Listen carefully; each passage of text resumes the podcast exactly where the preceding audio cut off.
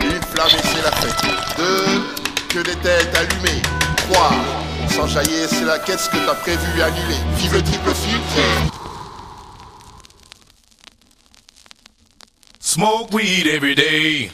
Bienvenue mes canailles sur Bud Thunder, premier podcast de Grower. On est parti pour cette deuxième partie sur les effets ou les terpènes. Donc, si t'as pas check la première partie, tu vas rien comprendre. Mes canailles, le concept, il a pas changé d'un poil. On est toujours une dizaine de passionnés connectés sur ce putain de Discord et on va parler de nos expériences. Donc ma gueule, ne crois pas qu'on détient la vérité. On parle juste de ce qu'on a vécu et de ce que l'on avec un choix cornélien qui est est-ce que tu préfères la gourmandise ou être stone dans ton canapé? Mais non, je déconne, on sait très bien que l'un ne va pas sans l'autre. Attention, petit disclaimer. Dans tous nos contenus, vous pouvez retrouver au début quelques avertissements. Bah ouais les gars, parce que fumer du gaz à plus de 30% en taux de THC, c'est pas anodin. Avec une mention spéciale pour les mineurs. Bon, parlons peu, parlons peu. On est à Barcelone et on se connecte sur le forum. Dans cette partie 2, on va continuer à se poser ce genre de questions. Et pourquoi tu vas me dire? Tout simplement parce que les temps changent. Avec 50 ans de prohibition, le goût qu'elle pouvait nous donner, eh ben, on en avait un peu rien à foutre. Il y a toujours eu des chasseurs de phéno, mais avant, c'était vraiment quelque chose de psychédélique. Tandis qu'aujourd'hui, ce serait plus du récréatif. Allez, on rejoint les copains sur le Discord. Merde, ouais, t'es où que, en fait, je te posais la question sur les effets et les terpes, qu'est-ce que tu cherchais Et tu me disais que dans un premier temps, tu- de ce que j'ai compris, tu cherchais des terpes assez compliqués à avoir euh, pour avoir un maximum d'effets, un maximum euh, euh, ouais, de, de, de combinaisons de cannabinoïdes pour ton, pour ton corps, quoi. Ouais, et puis se faire plaisir avant tout, quoi. C'est surtout ça. Enfin, comme tout le monde, on a- comme je disais, on a tous des goûts particu- particuliers. Certains c'est fruité, d'autres ça sera euh, fruité, sucré, poivré, euh, afghan. Enfin bref, on a tous des goûts particuliers. À partir de là, il faut aussi rechercher ce qu'on veut. Et par exemple, quand on veut du fruité, bah, il faut, on sait que c'est les premiers terpes les- qui, qui dégagent, c'est les terpes les plus volatiles. Mhm. Donc euh, oui, il y a, y forcément après la culture en, en est impactée. Il faut, il faut couper plus tôt ou euh, faire un choix entre production et euh, effet et, et terpènes. Ouais. Donc ouais, dans ce sens-là, il peut avoir une recherche. Après, c'est très compliqué. Enfin, on a, il faudra avoir des labos pour pouvoir vraiment cibler. euh.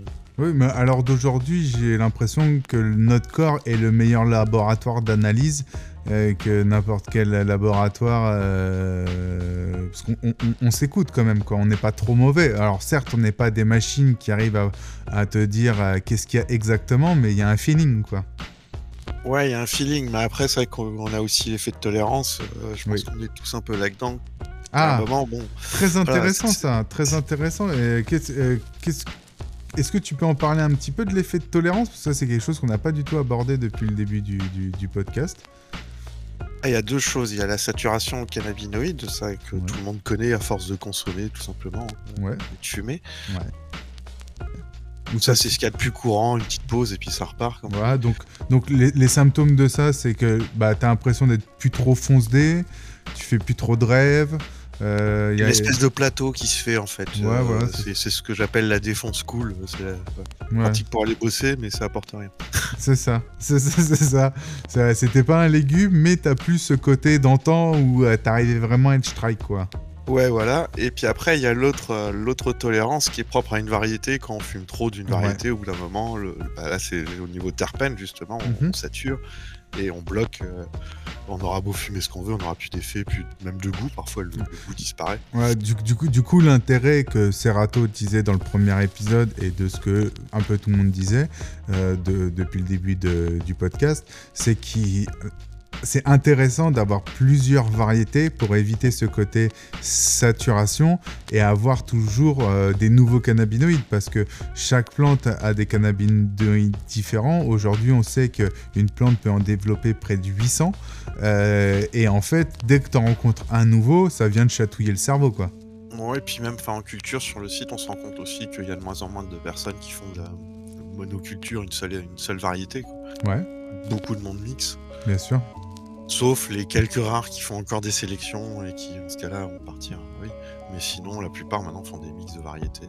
Ouais, mais tu sais, ceux qui font des sélections, souvent, ils ont, euh, ils ont une place plante-mère qui est aussi grande que la floraison et ils ont, euh, et ils ont 10-15 euh, variétés euh, Oui, en stock, quoi. Donc, ils arrivent à mixer les terps. Mais, mais, mais, mais je, suis, je suis entièrement d'accord avec toi et c'est pour ça que quand on voyage à chaque fois et qu'on arrive à un endroit et qu'on fume la weed locale, on se fait surprendre, quoi.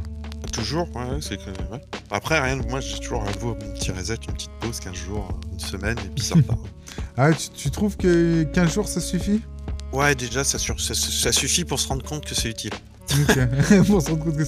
Mais t'as raison parce que franchement, moi déjà, je le vois, euh, ça m'est peu arrivé, mais euh, euh, des fois où j'ai voyagé, où tu sais, des fois pendant 2-3 jours, tu peux pas fumer, tu reviens, tu vois, tu reviens, tu reviens, tu rentres chez toi, tu te mets une mèche, tu la fumes un peu vite, bah, tu vois, tu, le, tu, tu dis, oula, qu'est-ce qui s'est passé? Et tu vois, j'aurais dû la fumer moins, moins rapidement.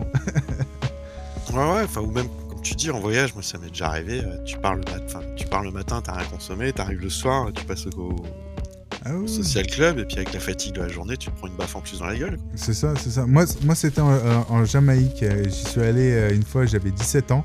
Euh, J'étais, euh, tu vois, je- à, 10 à 17 ans, j'avais, je vivais avec un joint dans ma bouche, tu vois.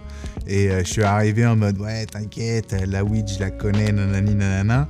Il y, a un- Jamaïcain, il m'a roulé un pur, j'ai tiré 4 barres, 4 barres, mon pauvre. Je suis parti en l'air comme jamais. Je suis dit, mais qu'est-ce que t'as mis là-dedans, quoi? Et il était il était, non, non, c'est la weed marron, quoi. C'est même pas la, verte, comme ils te disent. C'est la verte, elle te rend euh, chewing gum, comme ils te disent, tu vois. Mais, euh, mais ouais, non, c'est faire, attention aux, aux nouveaux cannabinoïdes qui rentrent dans ton corps.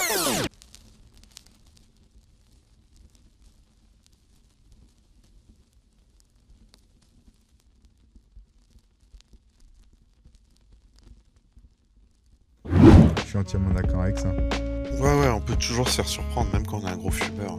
Bien sûr. Bien Je sûr, me suis fait avoir une année à la Spanabis comme ça. Ah. Alors, Je raconte l'anecdote pas maintenant, mais bref. Mais ouais, Allez, toujours moyen de se faire surprendre. tu, tu- tu nous, tu nous la gardes pour, euh, pour une prochaine fois où on se fera tous une petite anecdote bad trip. Parce que on- en vrai, on en a tous. hein. On va pas se mentir. Oh, c'était même pas un bad trip, je me suis juste fait surprendre quoi. Ouais, mais moi, moi, quand, moi, le bad trip, il arrive à partir du moment où l'effet il est désagréable. Je dis, moi, le bad trip, c'est pas genre tu vomis, t'es pas bien, tu vois. C'est, euh, tu vois, le, la petite tension qui monte, la petite goutte, du sueur, la petite goutte qui, qui, de sueur qui tombe, tu vois. On te pose une question, tu comprends plus ce qu'on t'a posé, est-ce qu'on on t'a parlé en quelle langue, tu vois.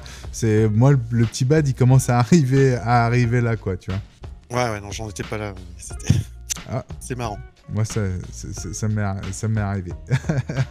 ok, ok.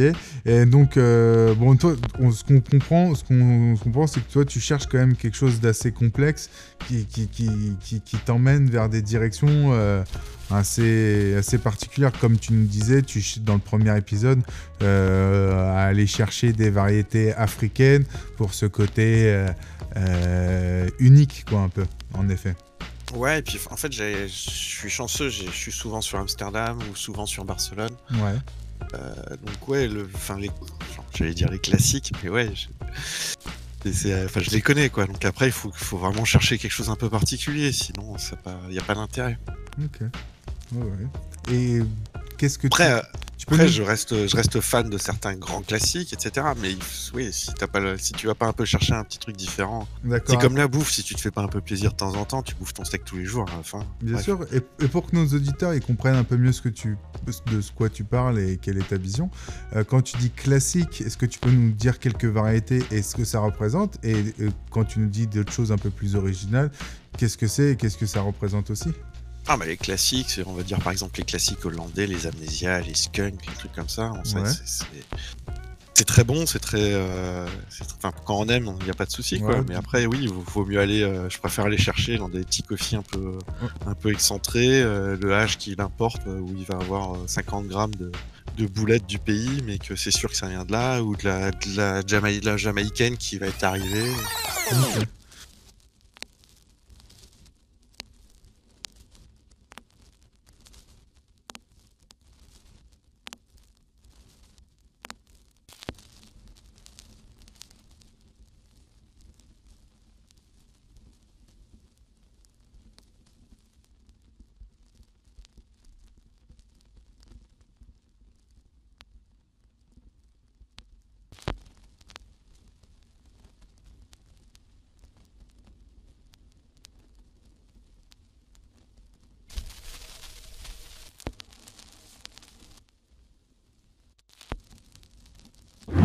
Putain, la jamaïcaine, ça fait, des années que j'en ai, pas vu, quoi.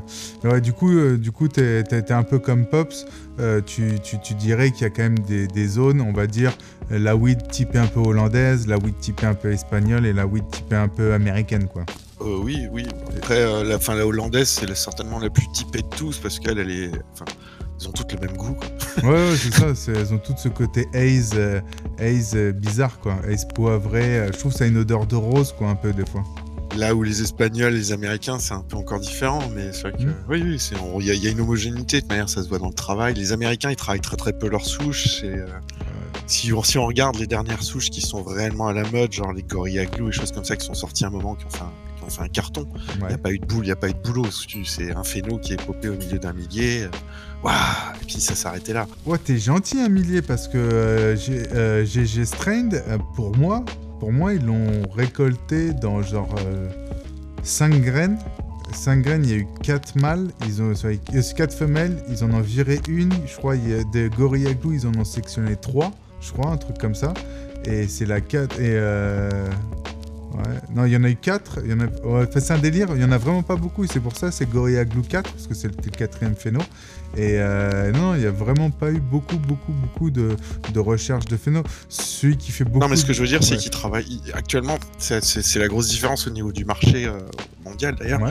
Les Américains, bon, il y, a- il y a toujours des exceptions à la règle, hein, on est d'accord, mais les. Américains en fait ne travaillent pas ou très peu leurs souches. Bien sûr. Euh, ils, font, ils, font- ils, ils font un truc, par exemple la Gorilla, ils l'ont trouvé, ils l'ont mis en vente. Oui. Après, ils vont, ils vont chercher quelque chose, ils vont croiser et c'est fini. Là, les Hollandais, par exemple, c'est- je prends toujours un exemple parce que c'est eux qui ont poussé certainement le breeding du cannabis le plus loin.